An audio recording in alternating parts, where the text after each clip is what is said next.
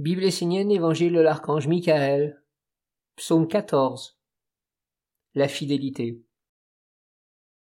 Le problème de l'homme est l'infidélité.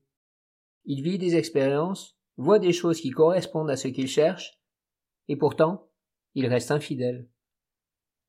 Être fidèle, c'est vivre des expériences sacrées, et ne pas les remettre en cause par la suite, simplement parce que le trouble de la vie révèle un autre aspect des choses.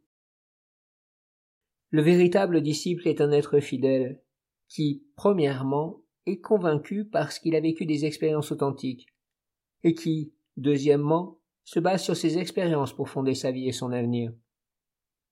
La fidélité est à l'image d'un couple. Si l'un et l'autre sont fidèles, heureux et amoureux, alors tout est clair, parfait, et aucun doute, aucun trouble ne peut pénétrer dans leur vie. S'ils regardent à l'extérieur et se comparent, ils peuvent en arriver à penser que ce qu'ils vivent est faux. Alors non seulement ils deviennent infidèles envers eux-mêmes, mais de plus, ils détruisent les pensées lumineuses des êtres qui essaient de venir sur la terre pour éclairer les hommes. Si tu n'es pas fidèle à tes expériences sacrées, en quoi croiras-tu?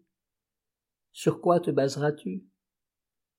La fidélité est le moteur de l'homme, car si tu es fidèle, tu avances sans te retourner, sans hésiter entre divers chemins, la fidélité se développe lorsque l'homme va jusqu'au bout des choses.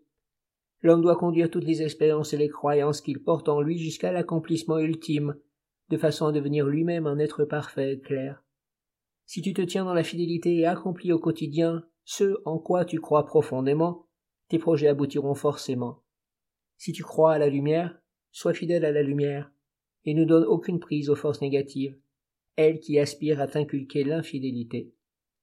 Sois fidèle, Sois conscient que ton travail crée une substance, un élément pour accueillir une divinité, pour recevoir ce que tout homme cherche, le bonheur en chaque chose.